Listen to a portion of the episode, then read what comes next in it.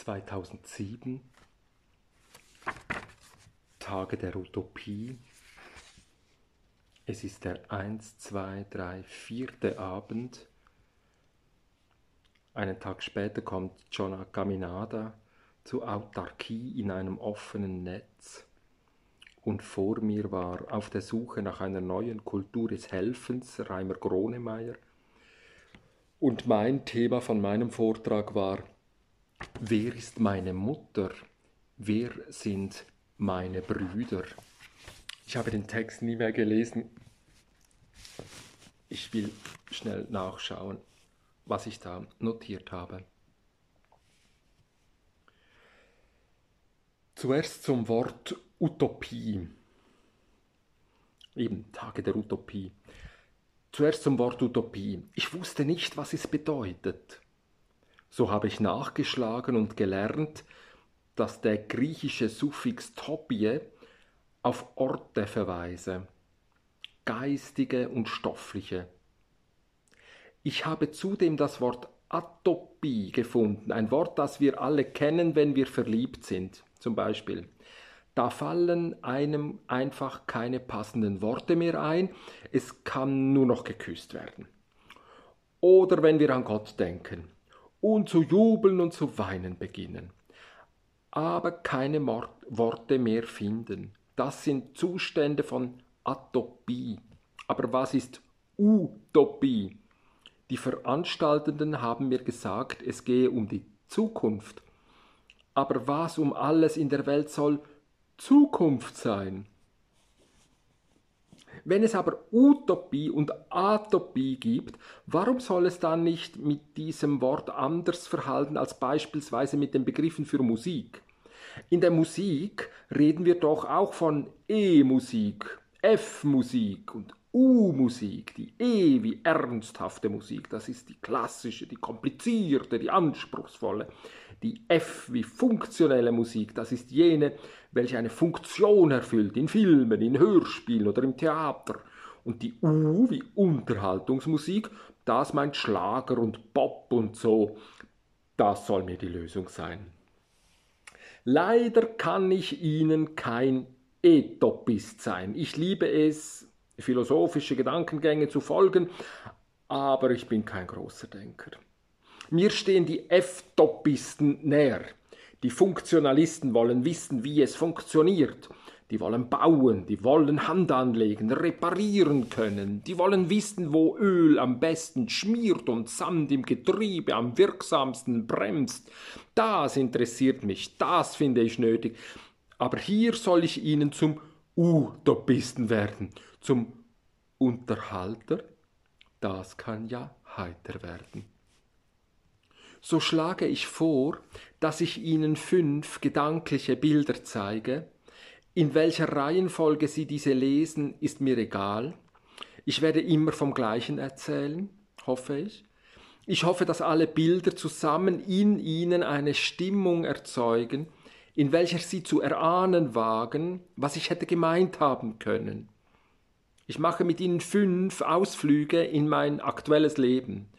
Zuerst wie ich die Zeit empfinde, danach, wo ich arbeite, sodann, wie ich lebe, nachfolgend, was ich weiß, zum Schluss, woran ich glaube. Es geht los. Wie ich die Zeit empfinde, es gehe um die Zukunft an den Tagen der Utopie, wurde mir gesagt. Da musste ich lachen ich kenne keine Zukunft. Schon die Definition von Zukunft macht alles klar. Genauso wie die Definition von Vergangenheit.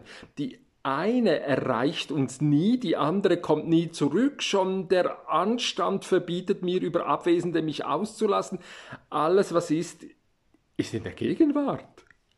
Selbstverständlich weiß ich darum, äh, letztlich äh, lebe ich sogar von diesem Umstand, dass auch am Bodensee die Zeit anders empfunden wurde. Die Zeit wurde als ein reißender Strom erfahren. Die Zeit raste auf die Menschen ein und riss alles, was nicht rostfrei war, in die Vermoderung. Es muss eine Zeit gewesen sein, in welcher die Menschen mit viel wertlosem Material gearbeitet haben. In meinem Holzcontainer haben schon viele Menschen ihr ganzes Leben verbracht. Auf meiner Bank haben sich vor uns schon viele andere Liebende geküsst. An unserem Tisch haben vor uns schon viele andere Familien gegessen. So mancher Greis hat unser Geschirr und Besteck benutzt, einem müden Wanderer ein reiches Mahl zu servieren, um von ihm dafür detaillierte Reiseerlebnisse aufgetischt zu bekommen. Wer am See sitzt, wer durch die Wälder streift und die Berge besteigt, käme ein solcher jemand auf die Idee, dass die Zeit rase und etwas mit sich reiße?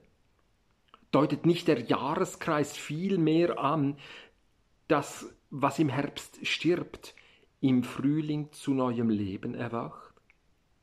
Ich habe gelesen und auf Videos gesehen, wie unsere Altvorderen in blechernen Kisten durch die Gegend gejagt sind. Doch allein schon die Form ihres Gefährts hat sie nach wenigen Monaten gelangweilt. Und so mussten sie es eintauschen. So muss es gewesen sein. Sie haben sich auf Dinge, auf Produkte und damit auf möglicherweise andere Dinge und andere Modelle, sie haben sich auf moderneres und noch modischeres konzentriert. Und auch die Natur war ihnen bloß ein Ding, welches sie modelliert, verändert, durchlöchert, missbraucht und ausgenutzt haben. Die Menschen zählten sich selbst nicht zur Natur.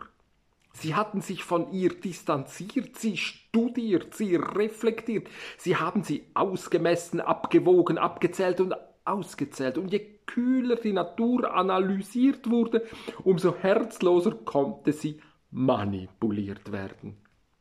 Das gleiche taten die Menschen mit sich selbst. Auch Menschen waren bloß noch Dinge, Produkte von Designprozessen, Angebote, welche gekauft, gebraucht und entsorgt werden konnten. Es muss eine grauslige Zeit gewesen sein, auch hier am Bodensee.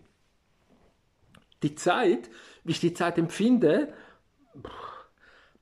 als etwas Ruhiges, ein, ein Schaukeln, als läge ich in einer Wiege, als wäre ich ein Mauersegler, schwebend, fliegend, äh, reden über die Zukunft. Ich habe keine Vorstellung davon. Alles, was ist, ist Gegenwart.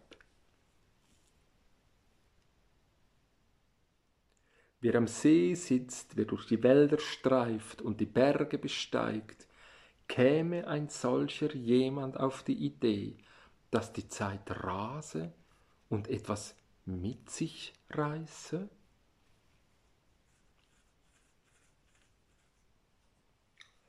Wo ich arbeite, seit vielen Jahren bin ich zweimal die Woche am Morgen bei einem der größten Arbeitgeber der Region. Das ist ein riesiger Konzern, ich glaube, der Sitz ist in Taipei. Die heißen Wind der Freiheit.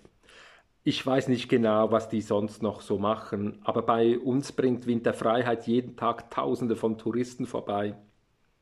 Wer nicht direkt an den Routen wohnt, bekommt freilich wenig davon mit, aber viele von meinen Freunden verdienen ihr Geld mit irgendwelchen Jobs rund um diese Reisen.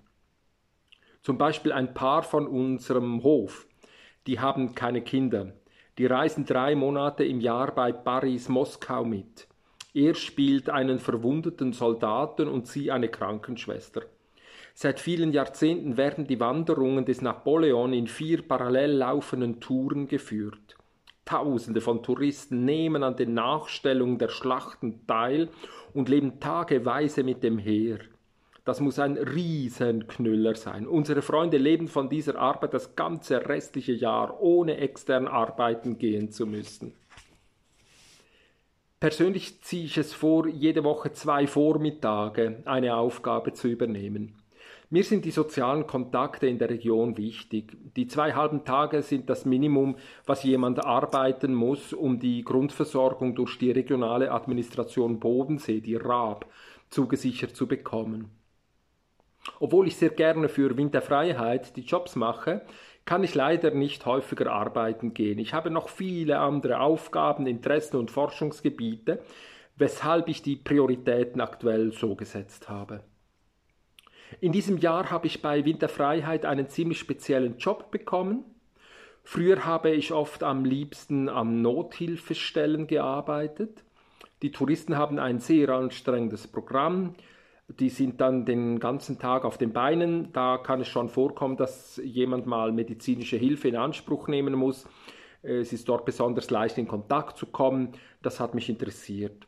Aber dieses Jahr bin ich eine Art Schauspieler. Äh, ich hatte gehört, dass diese Jobs ziemlich aufregend seien und weil es auch zu meinem aktuellen Forschungsthema passt, bemühte ich mich um Aufnahme in den Vorbereitungskurs. Nach jeder Vorstellung verteile ich einige hundert vorgedruckte Autogrammkarten. Es ist sehr aufregend. Nächstes Jahr mache ich diesen Job sicher nicht mehr, aber ich kann voraussichtlich im Einführungskurs mitarbeiten. Kurzum, die möglichen Tätigkeitsfelder bei Winterfreiheit sind Puh, riesig. Also fast alle Jobs können von fast allen Menschen gemacht werden. Es gibt eine schriftliche Beschreibung, es können Videos geschaut werden, wo alles genau noch einmal gezeigt wird und stets wird in Gruppen gearbeitet. Es kann also immer gefragt werden. Bevor ich selbst als Schauspieler zu arbeiten begann, habe ich zehn, fünfmal die Show gesehen. Danach wurde ich die Nummer zwei und hätte einspringen müssen, wenn meine Nummer eins ausgefallen wäre. Und jetzt habe ich mich für äh, 70 Auftritte verpflichtet aber wie gesagt, sollte ich ausfallen, steht eine Nummer zwei bereit und mehrere Hospitanten stimmen sich auf die Aufgabe ein. Also für Wind der Freiheit habe ich schon in vier anderen Reisen mitgearbeitet. Am wenigsten gefallen hat mir die Reise Technologie und Ingenieurskunst. Ja, da geht es vor allem um den Zeppelin. Das Beste an diesem Job war, dass ich zweimal die Woche über den See zur Arbeit gefahren bin. Bisher am längsten habe ich für die Tour Städtebau und Architektur gearbeitet. Das war jene Zeit, wo ich mich bei den Nothelfern einteilen ließ. Buchdruck und Schriftkultur ist eine besonders schöne Tour hier am See, insbesondere die Fahrt von der Insel Reichenau nach St. Gallen. In den 30 sieben Minuten wird die gesamte Zeit der katholischen Mönche in Europa erzählt. Ich überwachte die Funktion der Tonbänder und musste allfällige Störungen beheben. Danach verteilten wir Mineralwasser und ein Brötchen an die Reisenden. Vermutlich bin ich nun aber dort angekommen, wo ich die nächsten Jahre bleiben möchte. Das Thema ist so spannend. Und durch geschicktes Wechseln in andere Aufgabe erhalte ich breiten Zugang zu den Bibliotheken der einzelnen Tätigkeiten. Das Reisethema lautet Ideen und Ideale und ich erfahre jede Menge über unsere Vorfahren hier am See. Den Typ, den ich jetzt spiele, heißt Thomas Bornhauser. Zusammen mit einem Kollegen auf einem Maulesel, jener Job hat aber keine Sprechrolle, einem Joachim Leons, Eder, ich lernte dort, wie die Demokratie in Europa erfunden wurde. Ich lasse dem König den Kopf abhauen und der Papst wird aus der Stadt getrieben. Das gibt einen ziemlichen Tumult auf dem Platz. Später ermögliche ich dann, dass das Volk aus seinen eigenen Reihen Menschen wählt, welche danach für eine zeitlich beschränkte Zeit regieren. Letzthin hatte ich ein Problem, was zu einem langen Teambesprechung führte. Ein Tourist wollte unbedingt auch mit auf die Bühne, damit er vom Volk hätte gewählt werden können. Ich ließ es nicht zu, aber die Touristen haben Sprechchöre organisiert und mir unter lautem Gekichere vorgeworfen, ich sei undemokratisch. Äh, diese Rolle ist tatsächlich sehr turbulent. Also wie gesagt, zwei Tage die Woche mache ich diesen Job. Es hat sehr viele Vorteile, bei Winterfreiheit mitzumachen. Die bieten einem viele Vergünstigungen. Ich kann Kurse machen, Weiterbildungen, alles Mögliche. Es gibt auch diverse Reisevergünstigungen, aber das würde ich hier nun den Rahmen sprengen. Äh, wichtig ist aber, wir arbeiten immer in Doppel- und Mehrfachbesetzungen.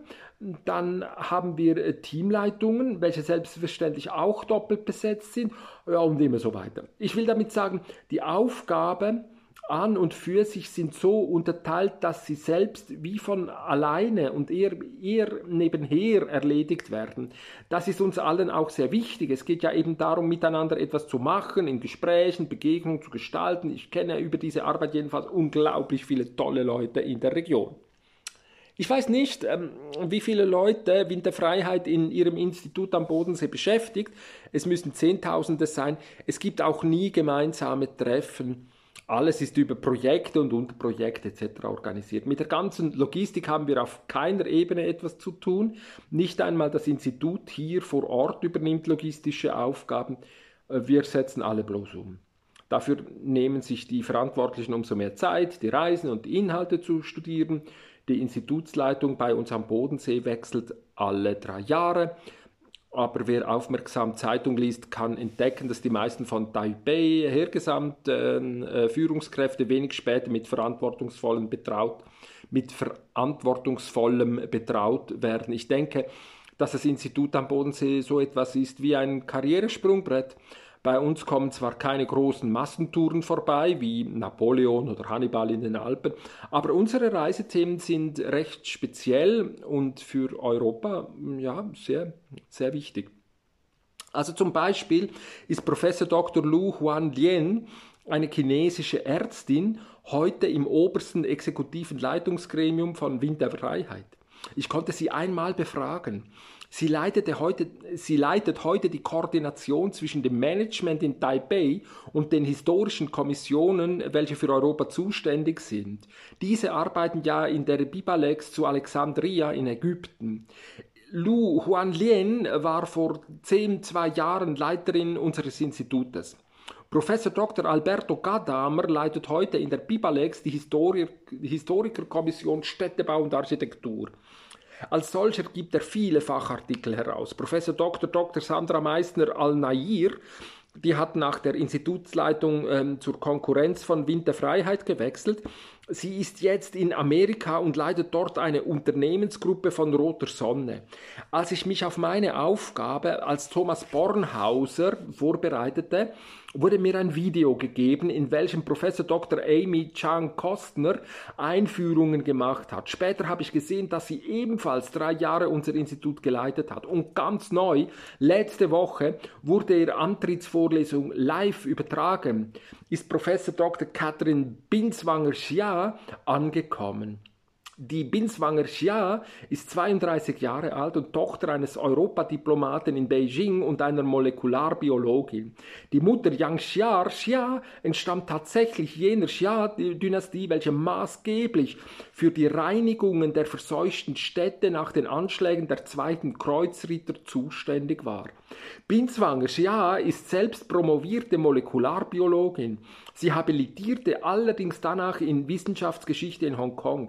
Es steht schon heute fest, dass sie in drei Jahren die Leitung der sogenannten ABC-Reisen übernehmen wird. ABC steht für Atom, Biologie, Chemie. Diese als Weltreise konzipierte Thementour wird in Houston, Texas überwacht. Rund ein Drittel der Inhalte werden in Europa bestritten. Dabei geht es insbesondere um Terror durch Gas und schmutzige Bomben. Binswangers Jahr scheint das erste Mal in Europa zu sein. Sie kündigte an, relativ viele eigene Reisen zu unternehmen. Jetzt aber genug von meinem Job bei Wind der Freiheit. Wie gesagt, ich arbeite ja dort nur zwei Vormittage die Woche. Von Wind der Freiheit erhalte ich im Übrigen kein Geld weil ich ja bloß das Minimum arbeite. Würde ich mehr als zwei Vormittage arbeiten, würde ich den Überschuss ausbezahlt bekommen, aber dafür keine Zahlungen von der früheren erwähnten RAB, die regionalen Administration Bodensee. So erhalte ich alles Geld direkt von der RAB überwiesen, damit ist klar, um Geld, um Essen und um ein warmes Dach über dem Kopf, medizinische Grundversorgung etc. etc. Darum macht sich bei uns nun wirklich niemand Sorgen. Unsere Gesellschaft ist ganz anders ausgerichtet dass die Menschen äh, ist ganz darauf ausgerichtet, dass die Menschen verbindliche Beziehungen eingehen und eigenverantwortlich leben können. Wie ich lebe. Am meisten freue ich mich vermutlich daran, dass ich in einer Umgebung lebe, welche ich als höchst luxuriös bezeichnen würde. Wahnsinnsmaterialien. Mit jedem Gegenstand sind lange Geschichten verbunden. Ich führe zum Beispiel Buch für mein Geschirr. Ich habe fünf dicke Bücher in meiner Bibliothek, in welchen ich festhalte, wer aus unseren Tellern, wer mit unseren Gabeln gegessen, wer aus unseren Getränkschalen getrunken hat und auch mein Container, der enthält davon leitet sich ja das Wort ab, contain, so viel. Ich denke dabei weniger an die einheimischen Hölzer, die geschliffen und polierten Steine in den Nasszellen.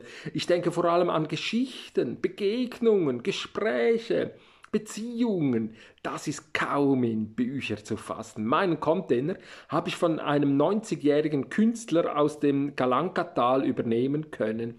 Ich bin mit Abstand der einfachste Geist, welcher hier gewohnt hat. In diesem Raum fühle ich mich aber verbunden mit eigenwilligen, wilden, mutigen Menschen.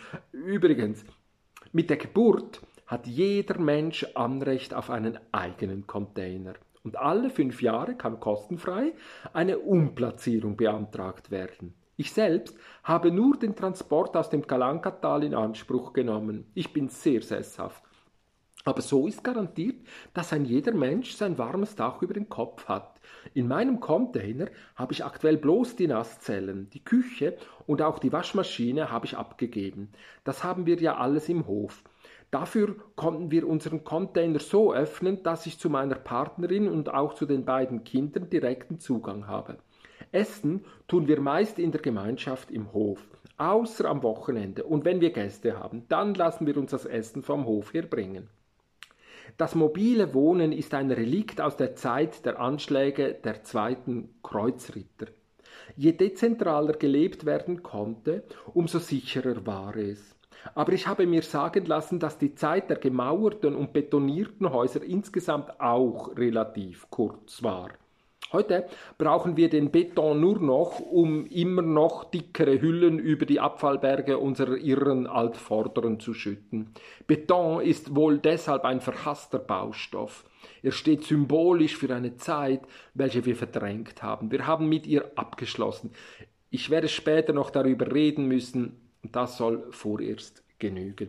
Unser Hof ist natürlich dennoch ein gemauertes Haus, ein sehr großes sogar, mit einem riesigen Stall für die Tiere. Im Haus selbst sind aber fast ausschließlich Gemeinschaftsräume. Nur Petra wohnt mit Yvonne und ihren drei Kindern im Hof selbst. Petra ist eine Agronomin, sie kommt aus der Gegend von Dresden. Zusammen mit ihrem früheren Partner hat sie unseren Hof aufgebaut. Sie haben damals alle Arbeiten inventarisiert und beschrieben. Alle Arbeiten an mindestens zwei Tagen, äh, alle Arbeiten an mindestens zwei Tagen im Hof mit. Ich bin meistens im Kräutergarten, aber ich mache fast alle Arbeiten, außer das Ausmisten und das Reinigen der Tiere gerne. Zur Erntezeit arbeiten wir natürlich alle auch mal häufiger. Dafür entstehen etwa während der Zeit des Heuens riesige Familienfeste auf den Wiesen prächtige Jausen mit allem per Pipapo. Aktuell arbeite ich fix an einem Nachmittag in der Kindergruppe. Das ist allerdings vor allem Hausaufgaben, Begleitung, trigonometrische Aufgaben bis zum Abwinken, Verhältnislehre, Geometrie, Geometrie, Geometrie.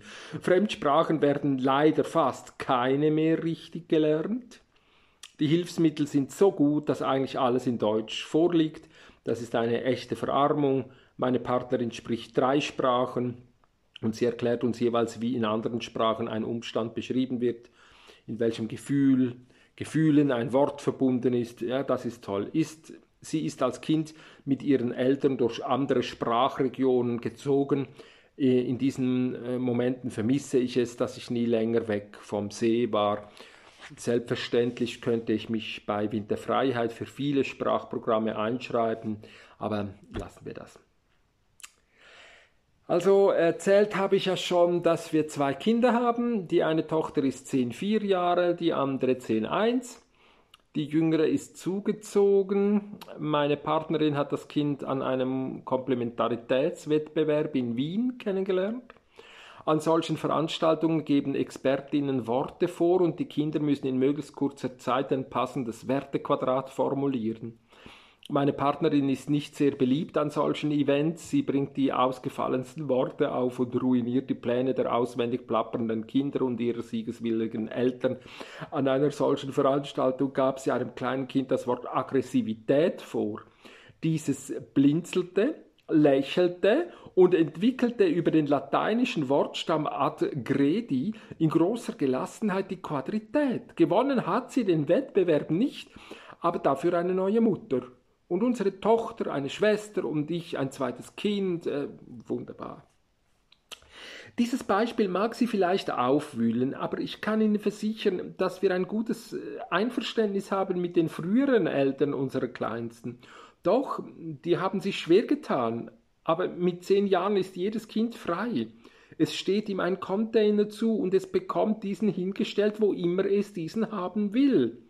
Sollte Ihnen dieses Beispiel den Eindruck bestärken, wir lebten in großer Unverbindlichkeit, äh, dann wäre das völlig falsch. Das Gegenteil ist wahr, aber unser Drang nach Freiheit ist genauso groß wie jener nach Verantwortung. Wer Blutsverwandtschaft höher wertet als geistige, ist gegen die Freiheit. Uns geht es darum, jenen Ort zu finden, welcher einen aufzunehmen vermag. Wir übernehmen Verantwortung für jene, welche uns zur Nächsten geworden ist. Um es altmodisch zu sagen, ich weiß freilich auch, wer meine leibliche Mutter ist, aber wessen Kind ich bin, wird mein Leben erst zeigen. Auch weiß ich, wer meine leiblichen Brüder sind. Sie alle haben ihre Familien gefunden, so auch ich. Auf unserem Hof wohnen die unterschiedlichsten Leute, attraktive und mir nicht angenehme. Es leben auch verschiedene körperlich und geistig behinderte Kinder und Erwachsene bei uns. Wir leben miteinander. Und einige brauchen intensive Pflege und sie erhalten sie. Es gibt Menschen, die sehr gerne zu ihrer gerne zu ihrer Aufgabe machen, sich um die Gebrechlichen zu kümmern. Ich weiß nicht, warum mich interessiert, was mich interessiert, aber ich habe genügend Zeit, mich meinen Interessen zu widmen. Und sollte ich mich zu stark verkriechen in meinen eigenen Wünschen, rufen mich die Aufgaben im Hof zur Vernunft. Und übrigens, hinten im Hof wohnt gar ein Irrer. Der macht sich einen Riesenspaß, die Kinder mit seiner buckligen Gestalt zu erschrecken. Er lebt wie ein Tier. Der Hund hat einmal ein Kind gebissen. Der jetzt, jetzt liegt er an der Leine. Warum aber sollten wir den Irren einsperren, wo er doch bloß der Katze die Milch nachträgt? Jetzt habe ich nichts von meinen Forschungsarbeiten erzählt. Ich untersuche nämlich die Entstehungsgeschichte der Neugeronautik wie sich diese von der Neugierologie abgesetzt hat und eigenständig wurde. Ja, das gibt viel zu tun, aber vermutlich genügt dieser Einblick ähm, ja, fürs Erste.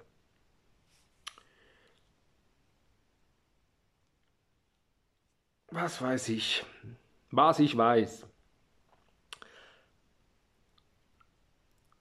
Unsere Altvorderen waren als Erste in der Lage, den Planeten nicht nur langsam auszubeuten, sondern umstandslos auf einen einzigen Knopfdruck hin zu pulverisieren.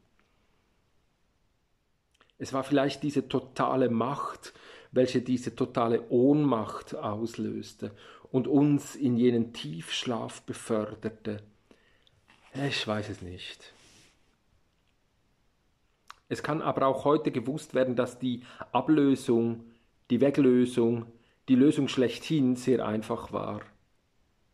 Klar ist uns heute, es ging in der Menschheitsgeschichte nie um Glauben, es ging nie um Freiheit, Gleichheit, Brüderlichkeit, es ging nie um Geld, es ging immer bloß um Macht. Worunter die Menschen gelitten haben, worunter sie sich haben herumjagen lassen, worunter sie in Kriegen gestorben sind, Macht. Macht lasse sich nicht auflösen, sondern bloß ablösen, rechtfertigten sich die Banditen. Und so war unsere Entwicklung unausweichlich. In der nun folgenden Beschreibung der Epochen schließe ich mich den historischen Kommissionen für den Kulturraum Europa an, welche an der früheren erwähnten Bibalex in Ägypten arbeiten. Die Zeitabschnitte wurden, das kann schwer übersehen werden, von chinesischen Experten in ihrer Tradition mit einem Tiernamen versehen. Aber ich denke, diese wurden so umsichtig, so sorgfältig gewählt, dass diese auch für uns einen Sinn ergeben können. In der Zeit des Wurms, das ist alle Zeit bis zur Eroberung Jerusalems durch die ersten Kreuzritter, war Europa der Erde zugewandt. Die Träume der Menschen waren nicht hochfliegend. Das Leben war hart, aber konkret. Eine jede Handlung wurde einem konkreten Sinn unterworfen. Es waren diese brutalen, blutrünstigen, von Adrenalin und Egomanie getriebenen Kreuzritter, welche aus den verstreuten Bauerndörfern ein Europa formten. Zum ersten Mal wurde nicht mehr untereinander gestritten und getötet. Jetzt mussten andere an unseren Glauben glauben. Das hat insbesondere ihrem Glauben an sich selbst gut getan. Auch in späteren Glaubenskriegen könnte gezeigt werden, um den Glauben ging es dabei nie. Es ging um Macht. Küken bezeichnet die Zeit von 1099 bis 1789 dem süßen, flauschigen Tierchen wachsen die Flügel bekanntlich schnell. Prachtbauten entstanden, Meisterwerke aller Art, die Welt wurde erkundet, die Sterne auch, die Ingenieure und Architekten, die Kriegsmaschinenbauer und die Künstler begannen sich über ihre Auftraggebenden hinaus zu schwingen. Im Himmel war kein Gott zu erspähen, auf dem Mond war auch bloß Berge, nix wie hin, aber wer stutzte diesen großen Schaffern die Schwingen, die Päpste und Könige. Auch hier, es ging nicht um Gleichheit, Freiheit, Brüderlichkeit, Wissen ist Macht. Der Hahn 1789 bis 1989 steht bis heute als Zeichen der Reformation. Zu reformieren gab es viel, mit aller Gewalt wurde neu formatiert. Der Schrei des Hahn weckte den hintersten Hof im entlegensten Tal. Als sich der Morgen aufklärte, als die Sonne am höchsten stand, trauten die Menschen ihren Augen nichts. Nichts und niemand hat unerbittlicher das ABC des Grauens buchstabiert. A wie Atom, B wie Biologie, C wie Chemie, D wie Deportation, E wie Eliminierung und immer so weiter von A bis Z, Z wie Zerstörung. Es war dieser Wahn, Neues zu schaffen, doch je größer der Fortschritt, umso mehr der Fortschrott. Die Müllberge wurden bedrohlich, sie strahlten in der Mittagsglut, und wie das neueste Produkt das neue Produkt zum Überflüssigen buxierte, so entdeckten die Menschen sich selbst auch als bedroht. Anfänglich machte sich ein Teil der Menschen noch dadurch nützlich, dass sie überflüssige Menschen beschrieben, gesucht, gefunden und entsorgt haben. Aber der Horror war steigerungsfähig. Die Menschen haben begonnen, sich selbst zu entsorgen. Sie haben sich selbst fröhlich lächelnd zum Ausschluss bereitgestellt. Sie sind ganz eigenmotiviert verduftet, haben sich aufgelöst in Luft wie Gas. Es war dieser Wahn der Wissenschaft, Tatsächlich, wer Geschichten erzählt, kann missverstanden werden. Wer Bilder malt, kann den Geschmack verfehlen.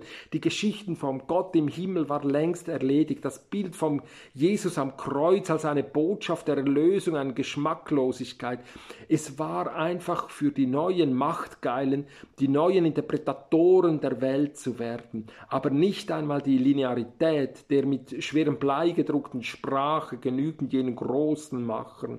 Sie wollten die Welt verstehen und haben sich präzise Instrumente ersonnen, Untersuchungsformen, welcher keiner Interpretation bedurften. Wie rot rot für jemand anders ist, scheint kaum zu klären, das bleibt auch dann so, wenn drei präzise Buchstaben das Wort rot als rot bezeichnen, wie ganz anders, wenn eine Eins sich neben eine Zwei gesellt, messerscharf getrennt voneinander, ohne Frage, kein Kommentar ist nötig.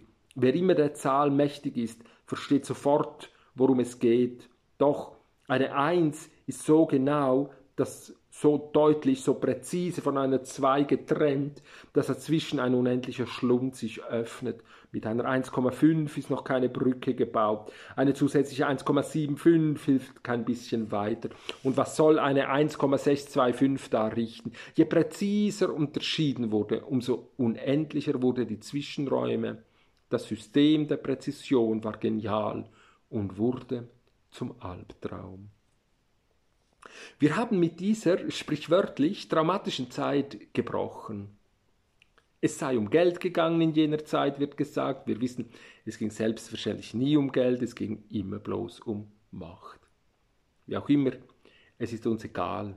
Wir wollen nichts weiteres mehr davon erfahren. Die Zeit hat die Menschen unendlich müde gemacht. Sie ist eine Art Schlaf versetzt, fast in Trance. Es ist vorbei, Gott sei Dank, es ist vorbei. Die historischen Kommissionen nennen die Zeit nach 1989 Schmetterling. Auch diese Wortwahl ist für uns leicht zu interpretieren. Es war die Zeit einer großen Metamorphose, einer großen Verwandlung. Die Kommissionen benennen als eine der letzten bekannten Momente die Anschläge der zweiten Kreuzritter. Das ist eine willkürliche Auswahl und wurde wohl aus ästhetischen Gründen so getroffen. Damit beginnt und endet die rund 2000-jährige Zeit Europas mit Kreuzrittern. Freilich handelt es sich beim zweiten Mal nicht um Ritter, aber sie zeichneten ein Kreuz über ganz Europa hinweg, denn die Anschläge zur gleichen Stunde am gleichen Tag fanden in London, Frankfurt, Zürich, Mailand und Rom, in Paris und Leipzig statt. Es waren ganz normale Frauen, Männer, Familien, die Medien berichteten anfänglich bloß über massive Verkehrsstörungen durch unangemeldete Demonstrationen, Auffallend war, dass sieben Städte gleichzeitig betroffen waren und dass die riesigen Gruppen alle vom Westen her kommend Richtung Osten durch die Stadtzentren fuhren. Mit Fahrrädern, Rollschuhen, joggend, auch mit Autos, laut hupend. Aber niemand wusste, worum es ging. Keine Transparente, nichts. Als der Spuk vorbei war, ging es nicht lange, bis nächste Meldungen eintrafen. Daheim in ihren Wohnungen, einzeln und in Gruppen, sollen sich die Demonstranten das Leben genommen haben. Jetzt wurde es unheimlich, aber es sollte dramatischer werden, denn bald wurde klar, dass sich die Leute vorgängig zu einer schmutzigen Bombe machten. Sie durchkreuzten mit einem simplen Durchmarsch die Zukunft der selbstbewussten Zentren für Generationen. Eine Stadtflucht setzte ein, das dezentrale mobile Wohnen fand seinen Durchbruch. Je vereinzelter gelebt werden konnte, umso sicherer schien es einem. Es gab vorher und nachher ähnliche Vorfälle. Wie gesagt, die Kommission wählten nun halt eben jenen größten, spektakulärsten aus. Jedenfalls, Europa fiel in eine Art Tiefschlaf. Das ist durchaus mehrdeutig gemeint. Einerseits wurde es immer unsicherer in Europa zu investieren.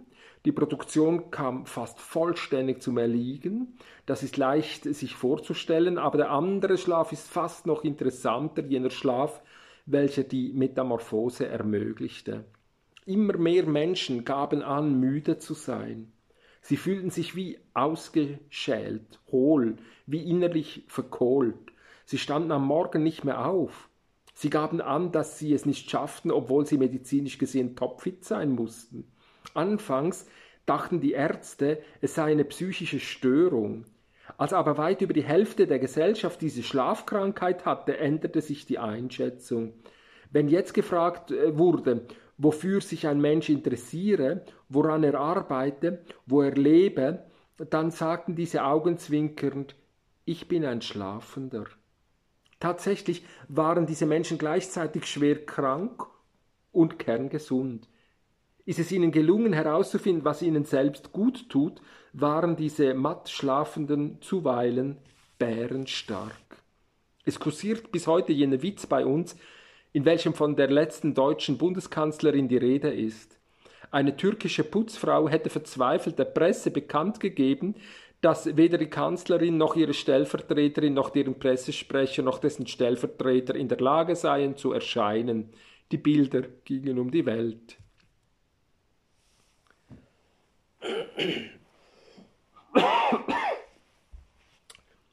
Woran ich glaube. Professor Dr. Luan Hien, Huan Lien, jene chinesische Ärztin, welche drei Jahre das Institut am Bodensee von Winterfreiheit geleitet hatte, war weise und wissend in der Lage, die Interpretationen der historischen Kommissionen zu erläutern. Ein Satz, welcher sie mir einmal in einem kurzen persönlichen Gespräch im Rahmen meiner Forschungsarbeiten gesagt hat, lautete Nur wer wieder aufstehen will, muss sich schlagen, schlafen legen. Nur wer wieder aufstehen will, muss sich schlafen legen.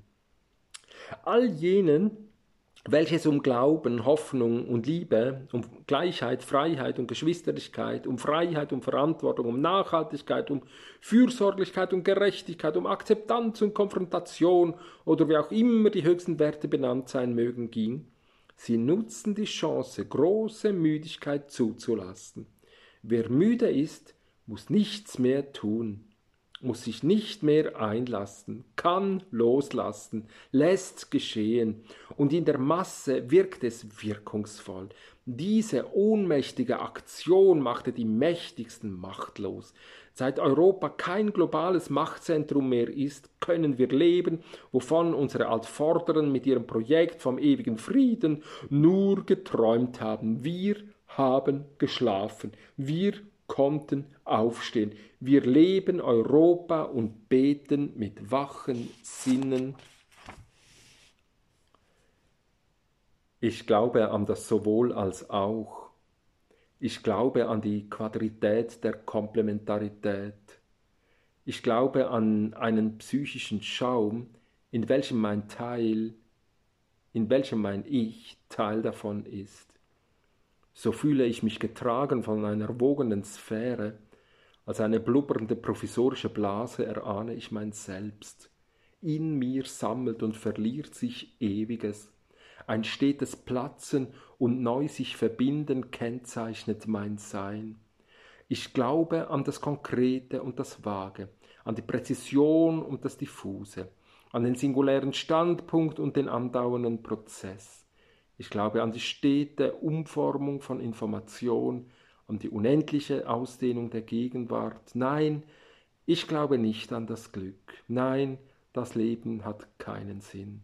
In dem ich bin und ich mich durch die verbindliche Gemeinschaft mit anderen, in anderen glücklich realisiere, verleihe ich meinem absurden Leben Sinn. Hamburg Oberthurgau Stefan Seidel, Sanson. Ja. ja, vielleicht würde ich heute nicht mehr Macht sagen, sondern äh, Herrschaft. Wobei Macht nicht ganz äh, falsch ist, finde ich. Aber das ist schon dieser alte Traum von Anarchie, der, dieser Abwesenheit von Herrschaft, diesem Wunsch, nicht andere zu beherrschen aber eben auch selber nicht beherrscht werden. Also das ist schon dieser Grundgedanke.